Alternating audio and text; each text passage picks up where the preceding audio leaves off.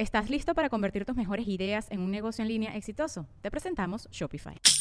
Tal vez no lo sabías, pero nuestro podcast More Than Mamis es un negocio. Y lo comenzamos, por supuesto, para desahogarnos y hablar sobre la maternidad, no para convertirnos en expertas de ventas y del e-commerce. Así que sí, necesitábamos ayuda para vender nuestro merch y poner en marcha nuestra tienda. Por eso estamos tan contentas de usar Shopify. Regístrate con tan solo un dólar por mes en shopify.com barra sonoro, todo en minúsculas. Ve a shopify.com barra sonoro para llevar tu negocio al siguiente nivel. Shopify.com barra sonoro.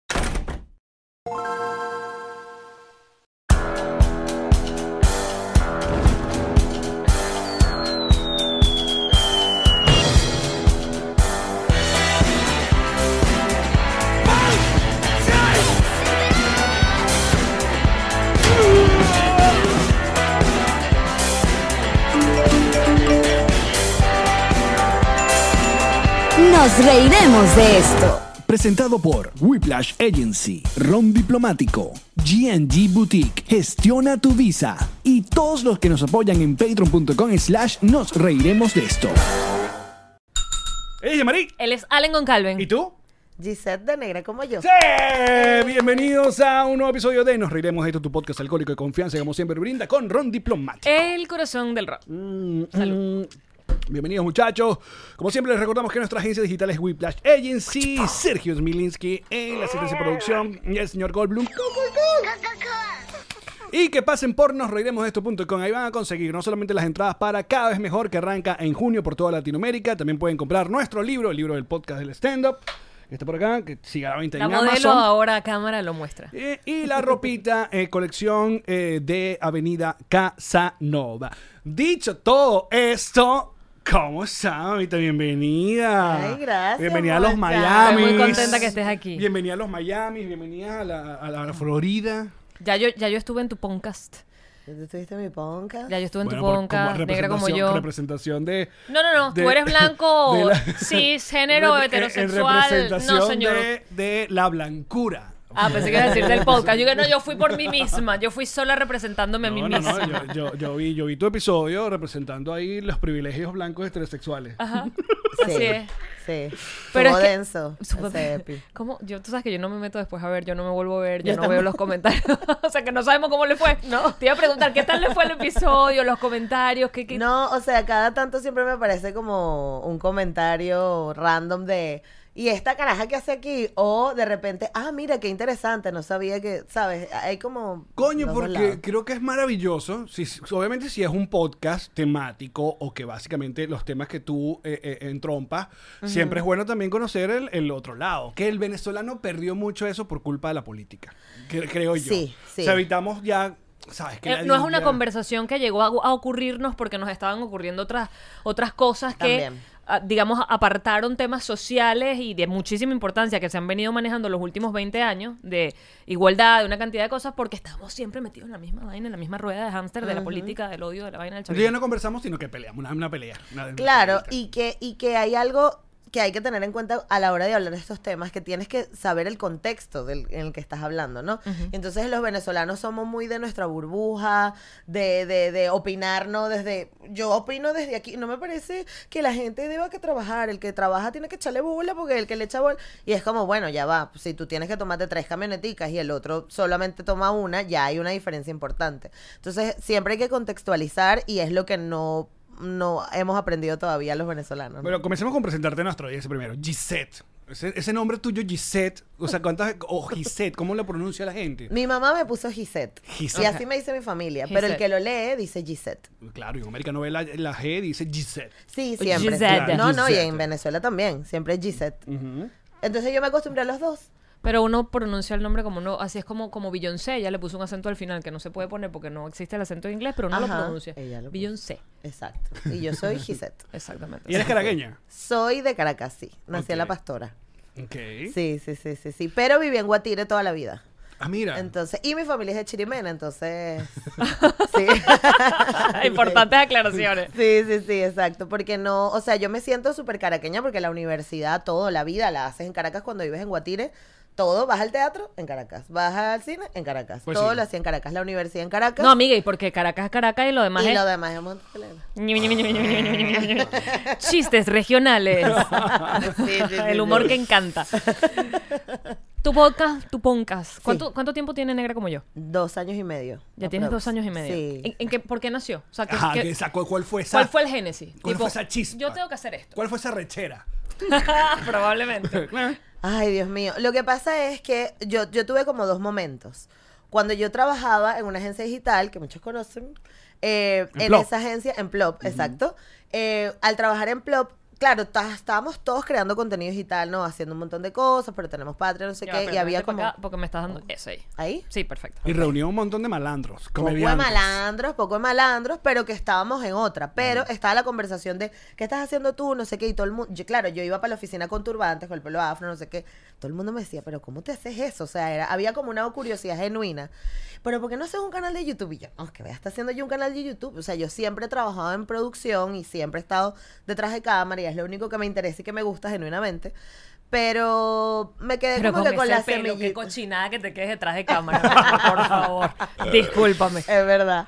Este, entonces, bueno, como que me quedó la semilla, pero luego me vine a Barcelona, no sé qué, y me encontré en Barcelona el mismo tema, ¿no? Ah, en Barcelona, España, por si acaso, Exacto, muchacho. Barcelona, España. Me encontré el mismo tema, era como la misma pregunta todo el rato, ¿no? Ay, pero y ese pelo y por, por- Y en Barcelona, además, me encontré con la conversación de Martin Luther King, Angela Davis y Maya Angelou y un montón de Rosa gente, Rosa Parks y los movimientos y Black Panther y todo esto. Y yo, como que, bueno, yo no soy eso tampoco, ¿no? Eso no pertenece a mi narrativa. Pero me encontré con un maravilloso video de Osmel Sousa claro. diciendo, ¿tú lo conoces? Sí, sí, claro, famosísimo. Exacto. Donde que dice que que, las negras negras venezolanas no son feas, que por eso él no mete venezolanas en, en el concurso y que de vez en cuando, y que le da envidia porque en Colombia las mujeres negras sí son bonitas. Y yo, eso despertó Claro, yo dije, bueno, ¿y yo? El odio. No el odio, pero fue como, ¿por qué no se está hablando de esto? Era lo que yo repetía todo el rato, ¿no? Y todo el mundo me decía, bueno, hazlo tú, hazlo tú, hazlo tú, hazlo tú. Y Aparte que esas declaraciones son viejitas. Esas declaraciones no son no, muy son como del noventa y tanto. Exacto. Sí, Y ahí es pero- cuando tú te das cuenta de que eso era, eso, ¿por qué en Venezuela y por qué él siguió estando en, en esa posición que tuvo por tantos años? Eh, pues lo hemos hablado, él es como incancelable, ¿no? O sea, porque él vuelve, él vuelve y hace este tipo de cosas que lo Sí. dice y, y chévere por su honestidad, pero, obviamente racista. eh, A, donde- A dos calles y muy chimbo porque además es como el representante. Porque aparte es falso de paso. No, porque además el que va a escoger lo que se supone que es la belleza Eso, venezolana, eso. el ojo y el criterio está de su lado. Entonces, básicamente, tú eliges Claro. socialmente qué es lo que nosotros como venezolanos consideramos bonito y qué es lo que ni siquiera consideramos. Claro. Y yo como especialista en el pelo, ok. me he autodenomido especialista en el pelo más que nada, porque me ha tocado ver como todos los, los cambios de moda en el cabello. Y yo nunca me podía hacer nada. ¿Cómo no? Porque, claro, porque está de moda el balayage, yo no me puedo decolorar porque se me cae el pelo. Está de moda las mechitas, ¿te acuerdas? La que eran un gorro que te sacabas el pelo, Pero pelito obvio, a como si fuese una vaina de tejer. Yo me hacía eso, hermana, y to- se me, con gorro y todo se me venía el pelo, porque yo tenía que desrizarme antes. Entonces, siempre fui como la pollina, la pollinadita de lado. Tampoco Para la los que nos están escuchando y no viendo, eh, Gisette tiene sendo afro, pero una vaina increíble. Sin embargo, el afro es bastante versátil. Mucho, mucho. O sea, yo me eso. hago de todo. O sea, yo me hago trenzas, eh, yo me hago turbantes, me pongo cola, me lo quito para allá, me hago colitas. O sea, yo estoy todo el día jugando con eso. Pero nunca me enseñaron a esto. Yo tuve que aprenderlo sola. Claro, porque el Porque- canon, el canon que te enseñaba el- la media venezolana y Es el resto ese era pelo. es Es que este. esta es la versión de Plánchate la ese pelo. Por supuesto. Plánchatelo. O sea, nosotros teníamos, las mujeres afrorizadas tenemos que alisarnos y luego copiar la tendencia. Entonces, si la tendencia es el balayage o las californianas, te desrizas, te alisas y luego te pones la californiana. Que en ese sentido, acá en Estados Unidos es. es no, bueno, estoy hablando también de la tapa del ombligo, de lo que yo puedo ver, porque, porque no, no pertenezco, digamos, a la conversación. Claro. Pero las pelucas son el. el- Las pelucas son un porque, universo. porque, claro, para tener el pelo liso, para tener el pelo largo, para tener de pronto un pelito corto, o sea, no sé No, exactamente. lo que pasa es que se convirtió, o sea, como te haces una cola alta, un moño, un turbante, unas trenzas, te pones peluca. O sea, es, un, es parte de un estilo.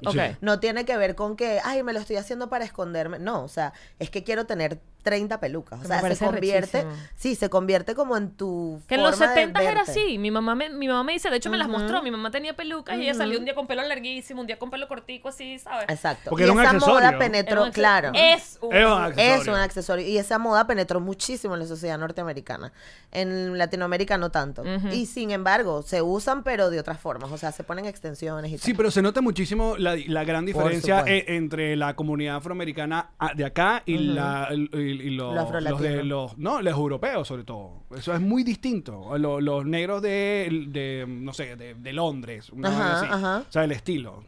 Sí, o sea, de alguna forma el, el- el pelo se cuida más o menos de la misma manera. Entonces, como que lo entendimos de la misma manera. Unos son más, aquí, aquí me he dado cuenta, y porque es la primera vez que vengo a los Estados Unidos. Bienvenida. Gracias. Sí. ¿Qué tal hasta ahora? Bueno, ha sido un choque cultural importante. Te has la verdad. como, me dijiste como una Venezuela, el, Me Miami sentía- estaba Miranda. Claro. Exacto. Claro, Miami. Miami. Claro, llegué a Miami, pero tampoco me... O sea, yo te lo juro que me esperaba dos torres, una lancha y, una, y un CBS. Y ha sido como... Ay, o sea, chica, estuve pero en Brickell. ¿Qué películas Oh veías tú? Porque en las películas aparecen varios edificios. Claro. O sea, de verdad. Claro, pero luego al mismo tiempo pasas por las, ca- las casitas aquí como donde vive Alex, que es y qué. Bella. Que es y ve. El Miami esto viejo, o sea, unas vainas coloniales Claro, increíbles, o Coral sea, Gables, sí. Ajá, exacto. Es como, ay, esto existe. O sea, es de verdad, no es una película, ¿no? Pero, pero yo me, o sea, en mi cabeza yo me lo imaginaba como algo más humilde. Y no, o sea, Miami me está dejando loquísima. No, no, no. De verdad, de verdad. Para bien, ¿Qué, para qué- qué bien. pasó? Miami Aquí no. ya. Ah. Sí. Mira, desde ya, Ajá. porque esto eh, se tiene que hablar en este minuto del podcast para poder proseguir. Se puede decir negro, negra, nosotros como latinos podemos, está mal decirlo, Ajá. porque acá en Estados Unidos no. Exacto. Ya va. Por el inglés. Acá no se puede decir, es otro tipo, otra palabra. Sí, Claro. pero- es distinto. Ah, no, absolutamente, pero es preferible decir afrodescendiente, No, afroamericano. obviamente si estoy en un lugar, obvia- yo trato de evitarlo, básicamente, por no decirlo. Pero, o sea, he visto memes, por ejemplo, de gente que se consigue con el creyón nuestro donde dice color negro, entonces aquel dice, pues, ¿qué Hay es esto? meme, no. Exacto. No, la cuestión es que primero, en el, en el español no tenemos. No, pero si no- meme. Marico. Ya, marico. Alex, por favor. no, que me dio risa el meme. Sí. No, pero ¿qué pasa? Que el- los, los hispanoparlantes no tenemos otra forma de decir negro. La cuestión es que hay que sustantivarlo. Eso es súper importante. No podemos decir los negros o los negritos. Las personas negras, la mujer negra, la peluquera negra, el médico negro. O sea, así. Porque es un adjetivo para calificar. O sea, tiene que ver con eso. Pero es importantísimo sustantivarlo. Eso es lo más importante. Pero Yo estoy en esa lucha porque es algo difícil que se nos quite. O sea, Ya va, porque Pero parte pregunta- también de, la- de lo que llamamos todo el aprendizaje y todo este asunto. Sí, por y eso- es importante. Primero porque nosotros también cuando Sí. decimos mudarnos a este país, Sí. obviamente eh, nos cae toda esta información de, eh, bueno, eh, del racismo en este país. Entonces, claro, uno llega con esa sabrosi- sabrosura venezolana y dice, pero ¿qué tanto? Y ¿Qué dice, pasa, no, no, Muy mi tanto. negra? no es pero qué tanto, Muy es que hay un montón de tanto y que esa palabra tiene una connotación Pero muy, espérate, muy fuerte. y de tal. nuevo estas son dudas absolutamente genuinas que, Adelante. que- que- Venga, que venga, tengo, venga. que además me parece que son importantísimas que se conversen porque tiene que existir la conversación. Sí, sí. Pero cuando tú dices sus- sustantivarlo, Sustantivar. sustantivarlo, pero uno no dice, por ejemplo, el peluquero blanco. O la catira esa. el- Claro. el- o sea, uno no, no sustantiva. Claro. sustan- sustantiviza. Sustantiva. de- sustancesa. Ahí el velociraptor tuyo aquí. Bien, por fin. Pero uno no utiliza el color de la piel de una persona blanca para hablar de la persona blanca. Claro, pero las personas blancas no fueron discriminadas por mucho tiempo. Pero entonces eso está bien que lo hagamos o, o debería eliminarse del todo. para Debería- mí debería de, de generalizarse para todo y ya. La persona blanca, la mujer blanca, Claro. la mujer rubia, tal. Ok. De manera de que nos acostumbremos a que tiene que ser así. Lo que pasa es que con la comunidad negra específicamente viene de un proceso de cosificación y de deshumanización. Y la idea es que tú le coloques esto para recuperar eso y reivindicarlo y tratarlo de la mejor manera. Ahora, antes, antes de, ya de ir el Más denso, más no, no, no, no, no importa que sea denso, que, que nos encanta que, que hablemos de, esto, de, este, de este tipo de temas, Bien. sobre todo también de, de- de este lado eh, hetero, Heteronormado, privilegio blanco, eurocentrado. hijo portugués, vaina. Eurocentrado, cállate. Eurocentrado. Escucha tus nuevos sustantivos. No, no, no. Es la cultura, vamos a revisar un poco la cultura de- del, o- o del venezolano. O sea, de, de lo poco que se sabe sobre la esclavitud en Venezuela. Ajá. O sobre todo lo, lo poco que se enseña en, en- Por supuesto. en Venezuela. O sea, a ti te enseñan que bueno, que sí, que llevaron esclavos y No, por eso y tenemos llegó negros y- Colón. Y, tocamos tambores y no sé qué tal, y, y por eso es la maravilla. Y se habla como más incluso de la comunidad indígena, o sea, se habla más como que hay espejitos por, por, por oro, y los jodieron, les violaron a las indias, pero, pero como que Hasta ahí. de verdad... Y Colón venía con cuatro negros ahí en ese, en ese barco y dale, Colón para adentro. Y ay, yo soy, yo vengo de los esclavos, fin. Ajá. Pero hay una historia mucho más atrás y no es solo Venezuela, que es algo importantísimo que tenemos que tener en cuenta. No es algo solo que sucede en Venezuela, es un fenómeno que se repite en toda Latinoamérica. Y te acuerdas que lo hablamos cuando, cuando una entrevista que estuvimos, y es que la historia de Latinoamérica viene dictada por la colonia española. Claro. Y la colonia española lo que hizo fue que nos nos hizo parte de la sociedad, nos hizo parte de la cultura de alguna forma, ¿no? Claro. Yo te voy a convertir en católico porque tú eres un demonio y yo te voy a sacar esos Exacto, la demonios con la religión. La salvación está aquí, ven acá, mi negrito. Hipólita, dale teta a Simón Bolívar. La cuestión es que nos hizo parte de esa comunidad, pero realmente no nos quería. O sea, había una, había una utilización de las personas negras. Y desde, desde esa visión de dale, yo dale teta a un bebé al, al máximo, eres, eres básicamente la... la el, el- Sí, el el alimento, alimento de esta que- persona. exacto. Sí, tú sí, sirves porque alimentas. Exactamente. Porque- Te utilizamos para esto. Exactamente. Y no, y te decimos, Hipólita, tú eres parte de la casa. O sea, Simón Bolívar le escribió cartas a, a Hipólita un montón de tiempo y la amaba y era su madre. Pero la cuestión es que nos acostumbramos, las personas negras, a vernos así. Ese fue nuestro rol. Y en Latinoamérica nos determinamos y nos, y nos culturizamos así. Bueno, ya yo, yo soy la servidumbre, yo soy la señora de la casa. Y me callo y bajo la cabeza y por eso no hay reivindicación. Mira, mira estos datos duros, que porque el tío Alex se prepara como, como siempre para la, conversación. ¿Sabes? La, pri- la primera revuelta que hay contra la esclavitud en Venezuela es en 1553 por el negro Miguel. Él se llamaba Miguel. 1553. Ajá. De ahí a 1730, o sea, 200 y pico de años, es que también hay una revuelta por Andresote eh, contra la esclavitud.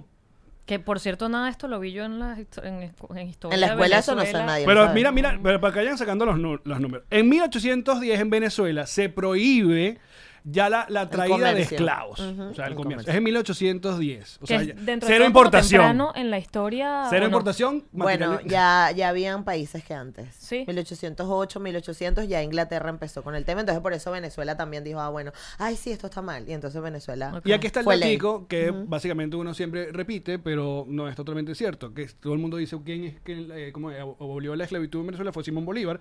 Y en parte sí, eso fue en 1816, pero no fue sino hasta 1854, Que o sea, se- cuarenta y pico de años después, que el presidente José Gregorio Monagas eliminó de facto ya la esclavitud en Venezuela. Pero antes lo que había pasado era que le estaban dando libertad a los esclavos, era para que fueran a caerse a coñazo en la pelea de independencia. Se lo hicieron acá también. Que eso fue como el trato. Sí, lo exacto. triste del caso es cuando por fin eh, lo de Monagas ocurre, es que Monagas lo que le ofreció fue a los amos cuánto cuesta el esclavo, le dieron plata y qué maravilla, porque el pro es que ya obviamente esta gente está libre, pero la contra fue que literalmente los tiraron para la calle, dos porque Sin vivían educación, sin, casa, y sin, dinero. trabajo, sin car un carajo. Han aprendido hoy y nos reiremos de esto. Ya te puedes ir, amigo. Me quedo entonces yo aquí con Eso, Giselle. Alex, me encantó. No, Alex, sí, y que, el- bueno, yo voy a decir una sacó las láminas. A- la Pero lámina no- dos. Pero digo sorprendido porque yo era uno más que decía, no, Simón Claro. Bolívar fue el que acabó con esto. Y mira, Sí, no. intentó, pero obviamente eso no fue que ya. Claro. Fue- lo que pasa es que Simón Bolívar también tenía como que otros negocios ahí. Yo honestamente no soy historiadora, mi tema va más enfocado en la cultura y tal, pero sí es verdad que siempre se habla y, y me ha tocado verlo porque obviamente Simón Bolívar representa a toda Latinoamérica, no Sí. solo Venezuela. Entonces cuando tú oyes la historia de Simón Bolívar en otros países, es como que Simón Bolívar andaba en un bochinche de que él quería ser dueño de todo y obviamente necesitas la ayuda de las personas negras para esto. E incluso le pidió ayuda al gobierno de Haití que fue la primera república libre afro en toda Latinoamérica eh, y, y Sí, le salió ajá le hizo como una promesa y le salió mal la cosa y no cumplió Alexander Pion no, ¿cómo que se llamaba el presidente de Haití en ese momento entonces claro la conversación siempre ha sido la persona blanca habla de ti, la persona blanca te da poder, la persona blanca te da acceso a. pero no ha habido un momento donde las personas negras tengan su propio poder, tengan la libertad económica que necesitan, la libertad educativa que necesitan. Y entonces por eso es que las personas negras en Venezuela nos sentimos como, bueno, esto es lo que me tocó y ya yo soy así y me voy para mi rancho, me voy para mi pueblo, para mi barlovento y listo. Y costó y cuesta mucho más que haya movimientos de activismo. en Tendrá que ver un poco también incluso con el tema del mestizaje, porque puedes ver como, por ejemplo, en Sí, Brasil si ves también. personas mucho más negras, negras de... No, no, en toda la cultura. En todo, exacto, la todo. música, El, el movimiento. El Pero en. Venezuela también. La gaita es afro, por ejemplo. La gaita es un género Pero, afro. pero no ves un grupo de, de gaita de puro negrito. ah, bueno. ¿Por o personas negras. Ajá. ¿Y ajá, ¿por qué? ¿Por qué? Aunque está Bueno, negrito porque, porque quien invierte. Exacto. no parece. Orgulloso y por demás y todo. sí. Claro, pero. Oye, también porque el adjetivo se usa, el adjetivo del venezolano lo ha usado por un montón de cosas también, ¿no? El- Siempre, Mi negrito y no es nada de la gente. Como yo le digo a Karen, mi negrita. Claro. Claro. Y es que el tema. Eso está normalizado. El origen es, es negativo. Y la cuestión es que eh, intentamos como relativizar lo que sucede, cómo es el activismo en los Estados Unidos y en Latinoamérica es completamente diferente. O sea, yo no estoy en contra en que tú vengas y le digas mi negrito a no sé quién. O sea, a mí eso no me parece. Pero tú tienes que saber de dónde viene ese mi negrito. Esa es otra cosa. Tu responsabilidad es saberlo. Claro. Y ya decides si lo sigues usando o no. Pero como que ofenderme porque me dijeron. mi- O sea, bueno, mi podcast se llama Negra como yo. What the fuck. O sea, Ahora. y yo soy la negra de mi grupo. Siempre. Esa, esa paja, esa discusión que siempre se da el venezolano que dice, ay, pero cuando uno ve ese- este, tipo de cosas horribles que pasan en los Estados Unidos, Sí. y cuando le miente dice, no, pero en Venezuela No hay racismo. no somos racistas, No, somos no más racismo. clasistas, como Ay, si eso fuera tan diferente. Aislado. Desarrolla. Los micrófonos son tuyos. Tú como una persona que ha tenido que de repente querer ir a una discoteca en la ciudad, Sí, que son me ha los, pasado. Que, aparte son los ejemplos como más básicos. Ujú. Eh, la hora de querer entrar a un lugar eh, o también a la hora de buscar trabajo. eh. Ajá. Espérate, pero es que. o Bueno, sea, o a la hora de ir al colegio. O sea, a mí me Ajá. pasó que mi mamá tuvo que pedir permiso para poderme hacer trenzas. Porque mi pelo era así cuando yo estaba chiquita. Y en mi colegio, como no era un peinado tradicional, era colita. Claro, yo tenía que peinarme con colita, pero imagínate peinarme con una colita a mi pelo, no tiene sentido. Y yo y no me iba a ver como las otras niñas con la colita. O sea, a mí me tenían que hacer. un- Además que el tema es que nuestro pelo tiene tanto mantenimiento que mi mamá me peinaba una sola vez a la semana. Y de hecho yo me lavo el pelo una vez a la semana. Entonces mi mamá tenía que peinar un día porque le tomaba tiempo y ya dejarme haciendo. Ella me hacía las trenzas, pero ella tuvo que pedir permiso en el colegio porque de no no, no La era permitido. no es permitido porque no es algo tradicional. No es un peinado tradicional. Que, que bueno, es que. Y Imagínate eso, y eso es un, un conflicto de racismo importante, porque además no solo mi mamá se enfrenta a tener que ir a hablar al colegio, ta, ta, ta, sino que yo también me enfrenté a las burlas del colegio, Claro. a, a todo este, la- ¿sabes? Sí, Como el bullying. maltrato, al bullying. A sentirte excluida. a sentirme excluida y todo eso. Entonces, es un, es un tema que uno aprendió a aceptar y a callar, como que bueno, es lo que me tocó y ya, como les estoy diciendo, o sea, todo el rato es eso y obviamente eso hace que no veamos que las raíces de eso son racistas, porque lo que tiene que, o sea, de lo que habla, cuando tú le quitas a una persona la oportunidad de desarrollarse o de expresarse naturalmente como vino al mundo, ya por ahí le estás poniendo un- una barrera importante, ¿no? A esa persona. Y eso es un hecho muy racista y pues, sucedió con las personas negras. Entonces, que una sociedad se desarrolle con estas bases, donde las personas negras no estaban incluidas en la ley, tuvo, tuvieron que incluirlas en la ley y esto fue algo que le debemos, bueno, mm, no se lo debemos a Chávez, no sé, pero fue quien abrió la conversación fue quien abrió la conversación. Y justo el domingo en el conversatorio que tuve con Daira, Daira estaba comentando Daira que Lambis. Daira Lambis, ella contó que ella entra a Estrenos y Estrellas a ser parte del, del, del programa porque la ley de responsabilidad de radio, no sé qué Chávez hizo, Ya. la obliga- obligaban a tener una cuota de personas negras. Entonces ella fue como, ay, bueno, vamos a poner a Daira. Quiero, quiero acotar que, Pero antes de eso, que nosotros siempre cuando a la hora de la discusión de la ley resorte, ajá. la ley resorte tenía un montón de cosas que es sumamente positivas. Sí. Pero obviamente el peo de la ley resorte fue que era como un caballo de Troya. Muy politizado. que en medio de toda esa vaina obviamente metía o sea, un montón de cosas que Intereses amarraron intereses políticos, que, es- que eso es el gran peo del, de la ley. Porque que está, no está nada de malo que obviamente en los medios tradicionales, sobre todo en las expresiones musicales que, que tuvieran espacio, el rollo es cuando uno, te obligaban y dos, lo usaban de, para fines políticos. Pero Exactamente. E igual pasó con esto, e igual pasa con esto y por eso tenemos como esa sensación de incomodidad cuando se habla de todos estos todas estas reivindicaciones, ¿no? De, ay, es que me lo dijo fue fulanito Claro. de tal, ¿no? No, no, no fue algo que llegó natural o que los movimientos activistas se dieron en sí, pero también pasa que el, el activismo y las organizaciones no gubernamentales necesitan financiación. ¿Y quién daba esa financiación? El difunto.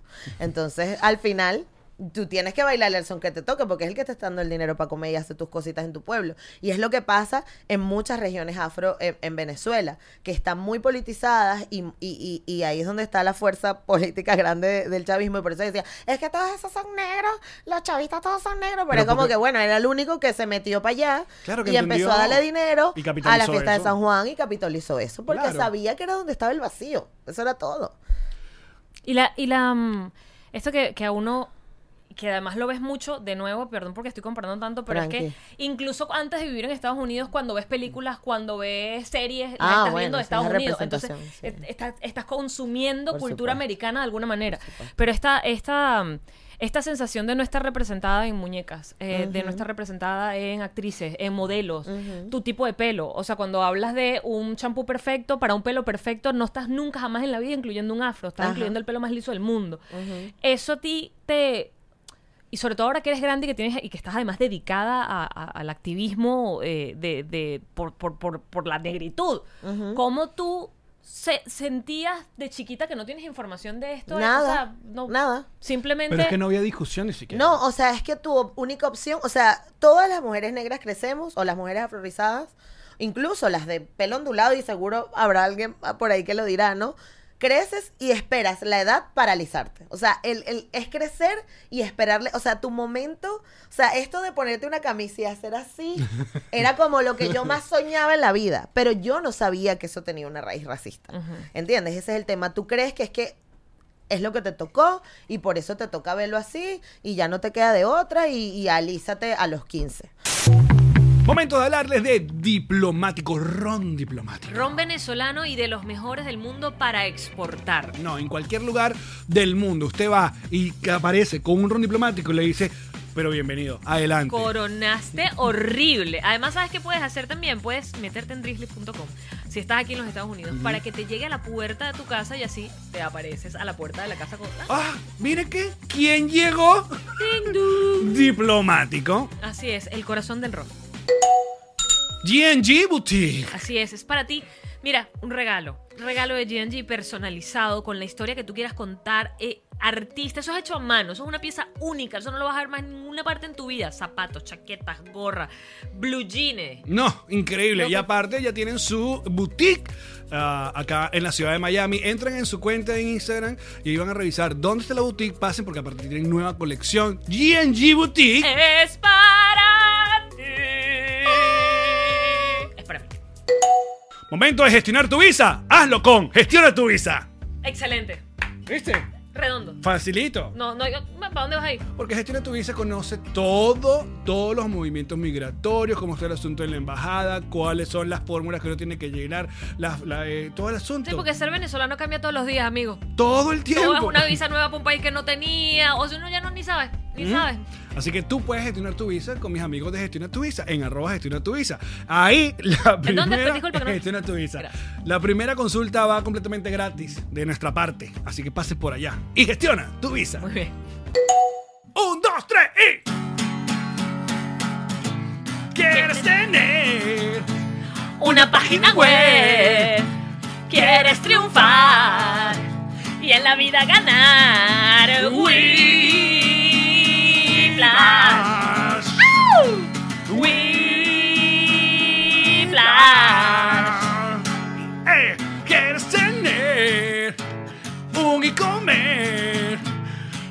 Vender y no perder. Whiplash. Whiplash.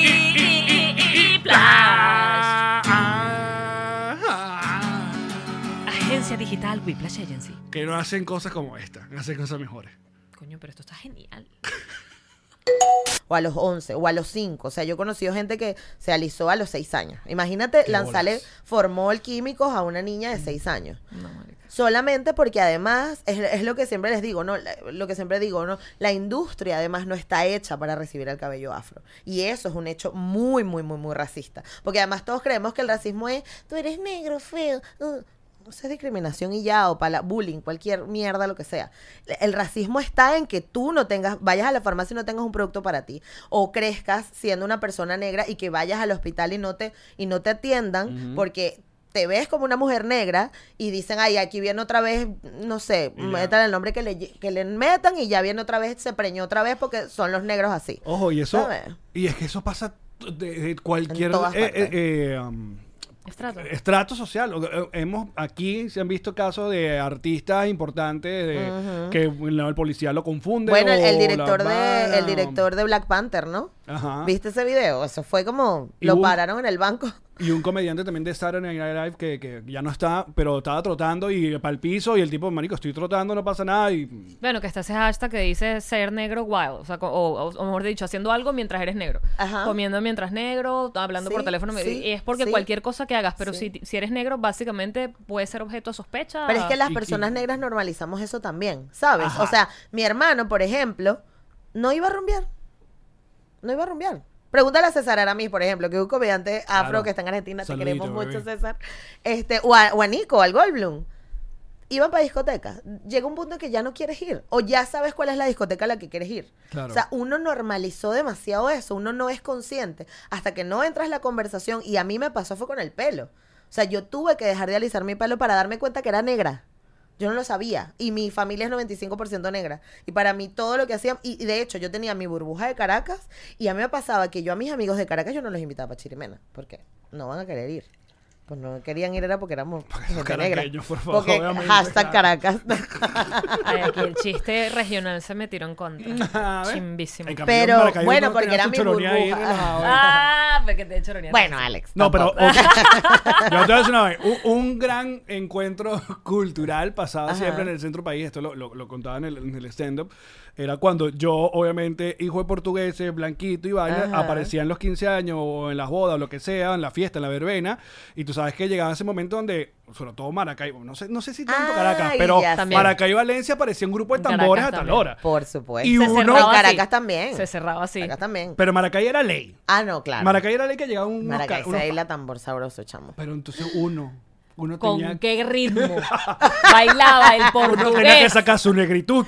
de ningún lado. Y no salía. Bueno, yo decía, bueno, Portugal, Angola, ¿sabes? Algo tiene. Los portugueses tienen mucho de... mucho, muy- mucho, mucho. cercanía con el Yo tengo un, un amigo que su papá es portugués, pero de Angola. Ajá. Sí, sí, sí, Pero se bailó interesantísimo. tambor. déjame decir. ¿Y bailaste, Ale? Por favor. Ah, ¿y baila? Claro. Pero entonces- Ahorita, voy a- ahorita vamos a ver eso cuando dejemos de Yo grabar. también bailo, pero, pero como todos Ay, los ritmos. Mira. a mí no me da A mí vergüenza. me parece... Tú eres un más genérica. Tú cualquier música que te pongan va a ser igual. Voy a intentarlo. la voy a bailar como tía. Lo voy a intentar. y aplaudiendo. Eso. Reggaetón. Leo, Salsa. leo, leo. Llegó a la pista bailando y que. Buenísimo. Pero No, mira. mejor, mejor, Mejor así, Porque yo he ¿verdad? conocido gente rubias. No, yo bailo tambor y cuando las ves, no, amiga. No baila. Vaya para allá. Bueno, pero tú tienes que permitir que la gente se exprese No, también. sí, está bien, está bien. Tienes que- Entiendo que... también. Es que el mez- la mezcla de culturas, de Claro, razas. uno no sabe si- Odio esa mierda, pero es que lo odio, marico. O sea, no, lo detesto el cuentico. La mezcla, es que venimos de la mezcla y somos Por una ahí tengo Somos un mundo multicolor. Sí, exacto. Exacto. exacto, exacto. Ajá, exacto. Exacto, sí. Mi abuelita ahorita era negra y ahí yo me siento. Y yo, claro, pero a ti te dejan entrar para la discoteca. Ha- Hablemos de la apropiación cultural. Ay, apropiación cultural. Un, da- un- un tema, Una- un, una tema de las- un tema que le cuesta a la gente, Le sobre todo por, cuesta. por qué yo no me puedo hacer trencitas entonces en el pelo. Sí. Ojo, Ajá. esto es una opinión personal y probablemente hay gente que no la comparta. Insisto, lo mismo de decirle mi negrito Ahorita a damos tus alguien. redes sociales para que te den odio por allí. Cuéntame, perfecto. No, ¿Cuál esta es tu comunidad opinión? es puro amor y Se ustedes lo saben. Cuéntanos tu opinión personal. No, la- lo que sucede es que justo el fenómeno afro-latino es Mira ya. muy particular.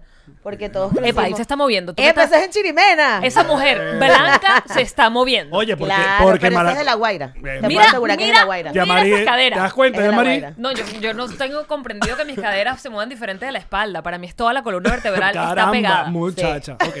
Entonces me Ese es en decías. Chirimena, Insólito, muchacho. insólito. Me encanta. Ajá, decías, tu opinión. La veo y me duele. Yo no bailo así tampoco. luz. Quiero que sepan que yo no bailo así tampoco. Chica, pero coño. No, no. O sea, hay un movimiento, pero. Seguro nada Mi más. niña. Seguro haces como una cosa pequeñita y que. Que tú tienes que lo... un video con Daira. Sí, lo vi, lo vi. Epa. Divina. no me sentía como la gordita del grupo que. tucu, tucu, tu. Y esas mujeres flacas y que. Ajá, entonces. Pero bueno, body positive. Trenzas. Ajá, no, la- exacto. no solo trenza, el asunto de No, pero es el, bla- el blanquito vestirse hippo, pero... Epa, aquí, aquí me estoy llevando un montón de esa información porque entiendo la rechera que da. Porque es que, claro, tú tienes una. O sea, el tema es: la apropiación cultural, para mí, y lo que yo he aprendido estos años, tiene que ver con que tú tengas beneficios económicos de una cultura. Llámese, me voy a la Guajira, dame tres mantas, te las compro en tres dólares y las vendo en 100 con Guajira Swimwear en el Doral. Eso, eso es apropiación cultural. O sea, tú estás apropiándote de una cultura que además tiene un montón de desventajas para poder sub- sub- subsistir, pero tú sí te estás gozando eso y vas y Porque lo vendes súper claro, tradicional, ¿no? La cuestión es que con las trenzas y con toda la estética afro, la estética afro, sobre todo de las uñas, del bling bling, de no sé qué, es netamente estadounidense. Y surge de todos estos movimientos de los 70 de yo tengo que mostrar que tengo plata, yo tengo que Sí, mostrar que off. soy alguien, yo tengo que demostrarte de que, de que existo porque por mucho tiempo fue invisibilizado. Entonces, claro, esta estética ha sido y es todavía muy, muy, muy, muy, o sea, muy marcada y muy segregada. ¿Qué pasa? Que entonces viene otro carajo que se lo quita, o sea, tú te quitas el bling bling y ya tú eres José Pérez y pasas por, ¿entiendes? Ah, no, pero tú te lo vas a poner porque ahorita es cool. Pero resulta que hubo un montón de gente que fue discriminada por usar eso y por expresarse naturalmente. Entonces ahí es donde está el problema. ¿Qué pasa? Que yo particularmente no tengo problema con las trenzas, ni tengo problema con que las mujeres usan turbantes, porque además en Latinoamérica, chamo, o sea, yo tenía mis amiguitas que llegaban todos los, en septiembre de Margarita con sus trenzas felices de la vida. ¿Quién no? ¿Entiendes? ¿Quién no? Todos, Todo el mundo, y todo el mundo va, ay, hazme unas trenzas, como, ¿sabes?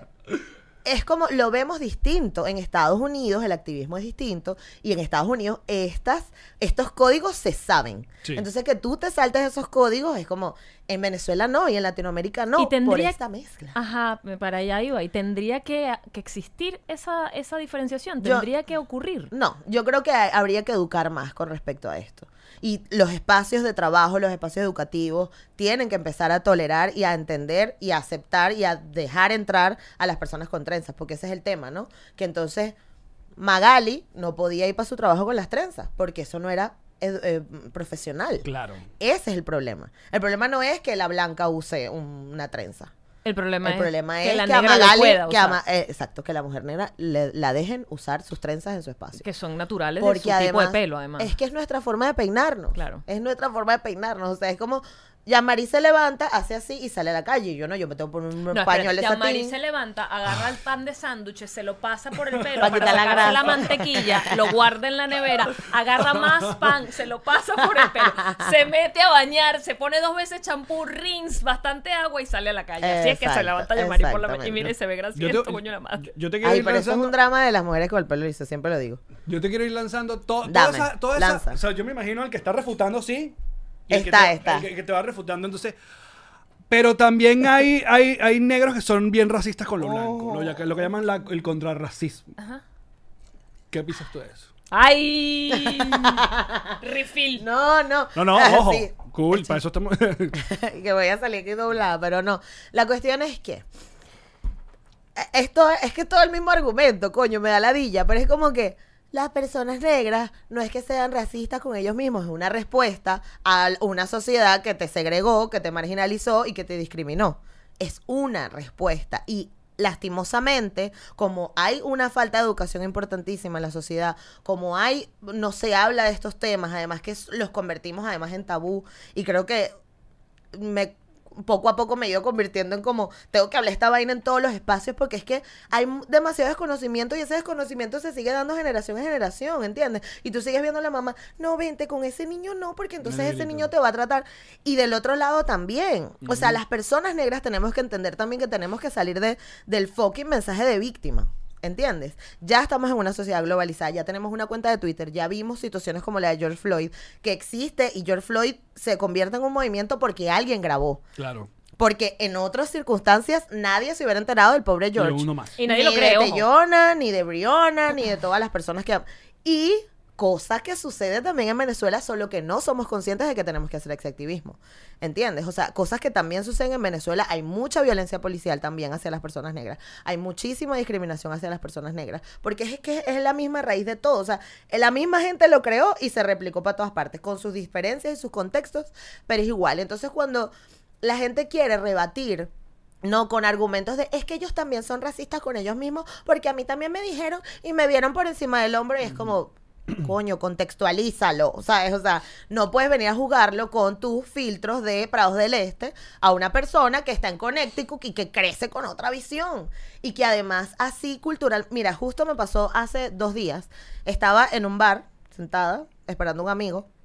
Y se me acerca un chico porque además me di cuenta que llamo burda la atención con mi pelo natural. aquí. Marica, eres increíble. No, pero es que más allá de eso es porque es natural, porque todo el mundo usa pelucas, trenzas, verga, no sé qué, y yo lo uso así, o sea, yo lo uso como una mujer lisa. Claro, también tiene que ver con cómo yo me expreso, etcétera, pero estaba sentada y se me acerca un chico y dice, ay, ¿cómo estás? No sé qué, tal, ¿de dónde eres? Y yo, bueno, yo vivo en Barcelona, y echamos todo el cuento, ¿no? Y me dice, ¿y en España? ¿Cómo te tratan? Su approach hacia mí, que vio que era una mujer negra, ya quería saber cómo era la situación de racismo no en era España. negro. Él es negro, él, es, él es un, un chico negro, pero él ya su conversación primera- conmigo claro, su primera quería saber preocupación. Ajá, cómo me tratan en España, cómo era en Venezuela, porque es una conversación que está latente en todos los hogares y en todos los espacios de los Estados Unidos. Tenemos que entender que está a flor de piel y que es lógico que si tú eres una persona que hablas español y que también pasa, la, la cultura gringa en general, la cultura estadounidense en general, es muy de su burbuja.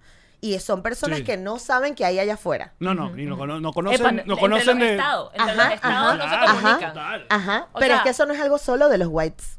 Sí. es algo también de las personas negras. Y las personas negras también piensan así. Entonces, su burbuja es afro, centrada y reivindicativa, pero gringa. Y es muy cerrada. Y, y obviamente juzgan y ven el filtro hacia todo. Y si te ven a ti, Yamari, que tú eres rubia y que no saben que eres venezolana diciendo negro, epa, Claro. Claro. ¿entiendes? Pero porque te están viendo con ese filtro también.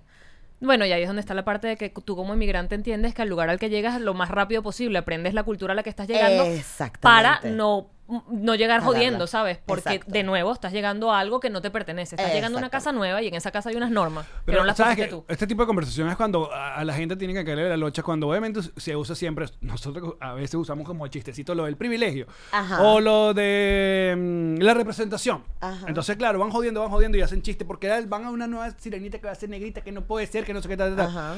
Coño, cuando caes esta vaina, escuchas esta vaina, tú dices, marico, de eso se trata, de eso se trata, que buena parte de, ahora en este caso Hollywood, ¿no? Que le están cayendo tanto encima por ser tan woke y tan tal. Dice, es por esta vaina, es porque tú, de- desde que naciste, niñita, o sea, no había una morenita en el Club de los Tigritos, por no, ejemplo. ah, Tiani. Y Y era, la que yo era. Y. Tiani tenía unos rizos por la cintura. No, es que te- aparte soy hiper fan del Club de los Tigritos y Ahí me pasaba, marico. O sea, yo decía, ¿cuál era el personaje de Tiani que era la más racializada dentro de todo el elenco? ¿Cuál era el personaje de Tiani? Qué bola. Claro, la, la- el, el barrio. Claro, primero la del barrio, la Mm. que nadie se enamoraba de ella.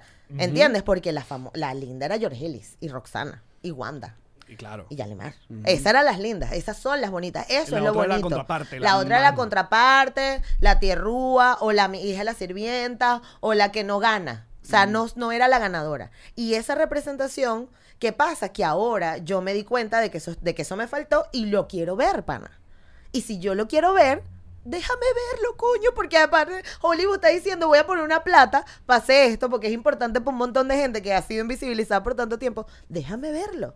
O sea, no entiendo cuál es el problema con la gente de que, no, que, ay, la Ay, sirenita". porque están Mi cambiando infancia, todo. Mi infancia. Porque lo que pasa con Claro, la huevona, sirenita, tu infancia fue perfecta. lo que pasa con la sirenita es que ella eh, cuando se hizo de, de la película animada, el creyón que se utilizó.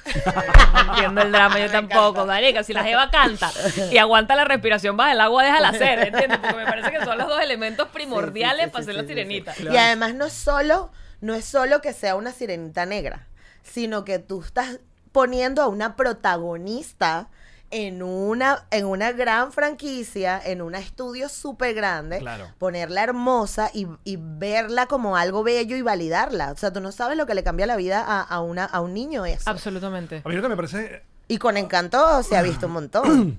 Claro, Han visto las Encanto. reacciones de encanto, Claro. ha sido una locura. Eh, eh, ha sido súper bonito ver las niñas y mira. Creo, creo, me atrevo a hacer como un comentario Sí. muy genérico porque no es algo que, que no he estudiado esto, no lo- pero yo creo que incluso cuando la gente, la gente, Twitter, las redes sociales, qué sé yo, se quejan de la sirenita eh, va a ser negra y Ariel y el comentario típico es si quieren hacer algo con eh, una protagonista negra, que hagan una nueva película. Haga una vaina nueva. Haga una nueva historia. No. Pero más allá de pensar, porque quiero pensar así, no sé si estoy pelando mucha bola, que más allá de que es, es un tema de racismo y es un tema de es que, es que no quiero ver una negra. ¿No? Absolutamente. Puede ser incluso un tema de que no entendemos la belleza desde otro lugar. Absolutamente. ¿Sabes? Porque, Claro, porque el- el- el- claro. lo que queremos ver, lo queremos ver de la forma en la que nos enseñaron. Exacto. Es, es la misma vaina que está pasando con las modelos de talla plus o la, o, o la, o la, o la- o Con los- vitiligo. con vitiligo, las personas trans, o En sea, silla de ruedas, básicamente lo que te están mostrando es que la belleza está también allí. La belleza no es lo que te dijimos un montón de años claro. de cómo era y así era. Claro. La belleza está en- es una es un arcoíris. Claro, claro. La belleza es un arcoíris y tú eliges cuál te gusta y cuál no, porque además es válido que no te guste. Ajá. Es válido que hayan cosas que, que te, que te disgusten. No, y que entendamos que ese no gustar viene de una construcción social también que has recibido, chamo. O sea, las personas recibimos todo el y no nos damos cuenta, todo el día recibimos inputs de belleza. Todo el rato tú ves una publicidad, tú ves una foto en Instagram, tú ves a Yamari que está saludando todo el día y tú dices, mira qué bella Yamari con esos ojos. O sea, Es todo el- filtro, chamo. Mentira. No joda, lo sabes la maquillada, marica. Esta mañana me veía con un... De hecho lo hice, hice una historia con un filtro porque estaba tan escoñetada. Y yo decía, "Verga, pero no puedo creer que no me puedo ver mejor Claro, claro. filtro. Claro. Pero- Eso le dices una prima mía en Chirimeni y dice que bolas, como Yamari iba a decir eso. Pero, pero, ¿Es verdad? eso lo hemos hablado lo- con Alex mil veces. Y, Pero y porque que- tienes características físicas de lo bonito. De lo ese que- es el de lo que tema. expresaron como bonito. Claro, o sea, tú conoces tu propia belleza, tú entiendes tu, tu algoritmo tuyo. Y obviamente tú sabes cuando estás escoñetada y cuando no. Me encantó el algoritmo. Tu propio algoritmo. Pero, ¿qué pasa? Que para mí, tú, no, chama, pero tú eres rubia, tienes los ojos verdes. Yo no sé si lo hablamos en tu podcast, pero estoy segura que con Alex lo hemos hablado un montón. Que una de las cosas que me gustó más a mí, porque además es, es tener la capacidad de ver cómo tu cerebro se va modificando, Ajá. ¿no? Una de las cosas que me gustó de mí misma más al venir a Estados Unidos fue dejar de ver como algo feo que una mujer gorda se pusiera una vaina cortica, pequeñita y se le viera la barriga y se le vieran las piernas. Chacha, Sí. y aquí en Por- Miami. es, disculpa, porque ¿Qué en Venezuela es lo como que- que, qué es lo que pero dice si la es gente? así, ¿por qué se viste así? Claro, que es lo que dice que. Que se no, tape. lo- La gorda no usa legging. Exacto, que se tape, qué ridículo. siempre se ha dicho. Y Claro, una de las co- pero la- déjame hablar. ¡Coño! Una de las cosas que mamen, porque este es mi tema. Ok. Yo te Ay, lo dije a ti, ahora no me lo vas a quitar a mí, porque tú eres un ladrón de temas de conversación. Bien bueno. no, porque yo le decía que tú vienes de Venezuela con el si tú te ves así no te pongas esa ropa pegadita, Ajá, ¿sabes? Espérate ajá. que me lo dijeron mil veces a mí también con mi propio cuerpo, a tu cuerpo no le va ese tipo de ropa y entonces tú tienes un cuerpo por un tipo de ropa. Y luego, que en mi caso era, por ejemplo, que no tenía tetica. Entonces Ajá. tú no te puedes poner cierta ropa porque no tienes las teticas para ponerte cierta ropa. Y luego llegas acá y estás en cualquier momento, a cualquier hora, en cualquier lugar, viendo que la gente de todos los colores, tallas, formas y estilos se pone cualquier cosa y tu primera impresión es... "Ujú". Pero luego dices, ¿por qué? Y a estas alturas, y no me pasó a- ayer, me pasó, Claro. porque ya tengo seis años aquí. Sí me lo dijiste. Sí. a- una de las cosas que más me gustó fue empezar a observar, Marico, es bonito. Claro. Empiezas a ver otra cosa. Te empiezas a fijar en otra cosa, tipo, coño, esa ropa está rechísima. O me gusta, Marico, me gusta la actitud con la que la lleva. Ajá. Quisiera yo llevar la, la- la actitud, ¿sabes? More power to you. Quisiera yo llevar la vida como la estás llevando tú con ese, con ese empoderamiento. Y entonces tu sistema o tu, o tu percepción de la belleza es muchísimo más amplio. Y te beneficias es a ti. Porque ahora la belleza es en todas partes. Ya puedes hablar, amigo. No. Ok. No, algo, a- algo, algo que es muy importante también y que he aprendido yo gracias al body positive es que cuando empiezas también a dar refuerzos positivos y a ver esa belleza en otras partes, empiezas a estar más cómoda también contigo misma, ¿sabes? Y eso es valiosísimo. permites. Claro, te permite ser vulnerable, te permites verte de otra manera, te permite ser relajada contigo y, y eso, coño. Porque ahí viene la, la frase que mucha gente comenta cuando viene y pasa por South Beach y dice, ay, a mí lo que me gusta es aquí nadie le, le para bola, a nadie, cada quien puede usar lo que... Porque así debería ser. Exacto. Así debería ser. O sea, no es algo de acá. O sea, es que, marico, si yo me quiero un día salir ponqueto y ponerme una vaina... Eso me pasó de verdad con mi sobrinita. Pasamos por South Beach, íbamos como en el carro y obviamente en South Beach ves de todo tipo de South vaina. Beach. Y- Epa, combinaciones satánicas. quiero Claro, y mi sobrinita ve, este, este, ve un grupo de mujeres con peluca y vaina y lo que me dice, Titi, esa gente sí es loca con esas cosas. A lo cual yo de una vez le dije, no, no es loca. O sea, me- Ajá. simplemente que vacila ponerse una peluca Fluorescente. y chévere, y eso, y eso está muy bien. No mal. creo, creo incluso que cuando la gente está recién llegando de viaje, una de las cosas que más notas es el, es el impacto. No, yo dije, esta gente existe. no, o sea, es que para mí siempre era como caracterización. No, resulta que es un movimiento cultural importantísimo y que mucha gente realmente lo necesita así. Yo, de hecho, yo tengo una prima que sus padres son venezolanos, personas negras, pero ella creció en Boston. Y Vanessa además tiene como todo este, esta, esta mezcla de culturas, porque ella habla español, todo esto, pero ella es afroestadounidense, ¿entiendes? Vanessa tiene pelucas. Vanessa fue la que me enseñó a mí a dejarme el pelo natural cuando estaba de moda aquí. Y ya ella llegó a Venezuela y fue la que me dijo, no, niña, eso ya no se está usando, mi amor. Y si te cansas, te pones tus pelucas y ya está. Y yo decía, no, pero es que esa no es la solución para mí porque yo no fui culturizado, socializada de esa manera. Pero ella sí. Y, y, y, y se ve bellísima y, y es valiosísima. Y, pero, pero la cuestión es que todo, todo le queremos poner el filtro de uno, ¿sabes? Todo queremos pensar que lo bonito es así y no lo flaco, porque claro, Europa ha estado dictando el deber ser, incluso, incluso esto, esta conversación va más allá, no solo como nos vemos físicamente, el comportamiento. Claro. O sea, yo crecí, baja la voz, porque los negros escandalosos, negro escandaloso, te rúo. ¿Entiendes? Y hacer un sancocho en el río, ay, por favor, qué marginal. No, claro. Claro, marica. Entonces tú me invitabas a comer, eh, ¿cómo es que se llama el, el- el plato mantuano este? Polvorosa de pollo a tu casa y eso sí, pero un sancocho en el río no, eso es. Bueno, pero si yo estoy acostumbrada a hacer mis... sa- ¿Sabes? O sea, es como... Eso no, no está bien, porque entonces creemos que la decencia, que la educación, que la elegancia viene solo de esto. Y cuando te pones a ver son features netamente europeos. Qué bolas. Ajá. Ya va, porque estábamos hablando de esto en el episodio pasado precisamente, de estas diferencias y específicamente en el comportamiento público. Estábamos hablando de por qué, y lo ves en este país mucho más marcadamente, Ujú. por qué si tú estás en un cine y estás tratando de ver una película, Ajá, los clichés. los clichés. Los clichés sobre la comunidad afroamericana de acá, los Estados Ok, Unidos. ok. Que en el cine son escandalosos. Sí. Que hablan en el cine. Claro. Pero eso no está bien. Allí Bueno, va. pero- entonces, entonces, ¿dónde marcamos la línea? Es que tu cultura es que tú hagas esta vaina y yo tendría que entender que hay más culturas y no nada más la mía. Ajá, pero si yo estoy haciendo el esfuerzo de comportarme o de, o sea, porque es que no se trata de cómo te estés viendo o cómo no, sino que decidimos que esto era malo, que ser escandaloso es malo, pero si ese señor está haciendo escandaloso en su casa, ese es su problema. Mm. La cuestión es que estás en un cine Claro. y hay 50 personas más, ahí Exacto. está la diferencia, ¿entiendes? O estás, o sea, por ejemplo, lo de, eh, en, en- en España pasa mucho también con la comunidad gitana, que tienen como un comportamiento muy outsider de todo y es como, bueno, puede ser como tú quieras, pero marico, no tires la Exacto. basura en la calle, pues, o sea, porque... Exacto, porque eso no te habla de tu no cultura, sino Claro, de- sino de la forma en cómo te mueves en la comunidad. Y el tema es que se, se, se apunta y se señala siempre a la comunidad afro como los tal. Y chama, no hay nadie más hediondo que un negro, te voy a decir. O sea, las personas negras son demasiado, sí, son demasiado cuidadosas, demasiado escrupulosas, demasiado, o sea, hay, hay también, hay también, o sea, esas personas también existen. Lo que pasa es que nos han hecho ver el no. El negro es el marginal, el negro es el Ah, bueno, pero también es que de todo, todas las razas tienen sus, sus, o sus excepciones y su gente que, que la, que, que, sabes, que no da el ejemplo y en todo tipo. Claro, exacto. Siempre va a haber esa vaina. Por Claro, ejemplo, de siempre Allen haber, siempre se ha no dicho que como portugués él huele mal. y no huele nada mal. mal. No. No sé, pa' ver. Mira, No, vamos a hacer una cosa. Vamos a, vamos a, que no, no huele mal. No, bueno. ¿Cada cuándo sale el, el episodio de tu podcast? Mira, ahorita estamos en pausa. Es un hiato. Sí, no, pero porque estoy viene la quinta temporada. Entonces, este, yo lo que pasó fue que la cuarta temporada iba por un lado y me agarró un equipo de gente maravillosa y me dijo, no, ya va, espérate, vamos a como unas cositas aquí. Saqué una cuarta temporada donde hablo de temas, afrolatinidad, racismo, hablo de, de como el tema en sí, porque antes yo siempre entrevistaba gente y ya, era Ok. como mi vacilón, era hablar.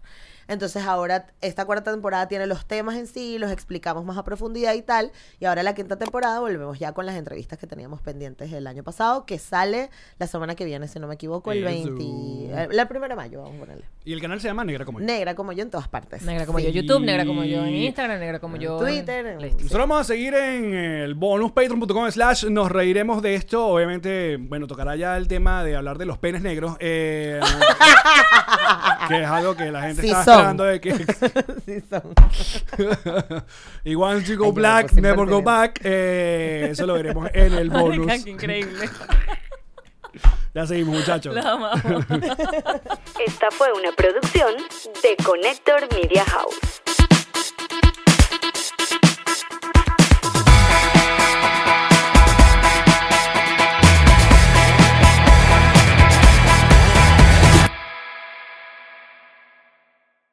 What's up, friends, and welcome to IE and Friends, the podcast where we give relationship advice, talk Latino pop culture, and keep you entertained with laughs. Join us for a heart to heart chat about love and life. IE and Friends, the podcast that's like chilling with your best amigos. IE and Friends is available wherever you listen to podcasts. ¿Estás listo para convertir tus mejores ideas en un negocio en línea exitoso? Te presentamos Shopify. Tal vez no lo sabías, pero nuestro podcast More Than Mamis es un negocio y lo empezamos por supuesto para desahogarnos y hablar sobre la maternidad, no para convertirnos en expertas de ventas y del e-commerce. Así que sí, necesitábamos ayuda para vender nuestro merch y poner en marcha nuestra tienda. ¿Y cómo suena con Shopify? Llegó otra venta. Shopify es la plataforma de comercio que está revolucionando millones de negocios en todo el mundo. Ya seas un emprendedor desde tu casa o desde donde sea, Shopify es la única herramienta que necesitas para iniciar, administrar y hacer crecer tu negocio sin dificultades. Con Shopify puedo gestionar pedidos, envíos y pagos desde cualquier lugar, brindándote toda la información y estadísticas de tus ventas al detalle. Regístrate para un periodo de prueba con tan solo un dólar al mes en shopify.com barra sonoro, todo en minúsculas. Ve a shopify.com barra sonoro para llevar tu negocio al siguiente nivel. Shopify.com barra sonoro. It is Ryan here, and I have a question for you. What do you do when you win? Like, are you a fist pumper? A woohooer, a hand clapper, a high fiver. I kind of like the high five, but if you want to hone in on those winning moves, check out Chumba Casino. At chumbacasino.com, choose from hundreds of social casino style games for your chance to redeem serious cash prizes. There are new game releases weekly, plus free daily bonuses. So don't wait. Start having the most fun ever at chumbacasino.com. No purchase necessary. Group. Void were prohibited by law. See terms and conditions. 18 plus.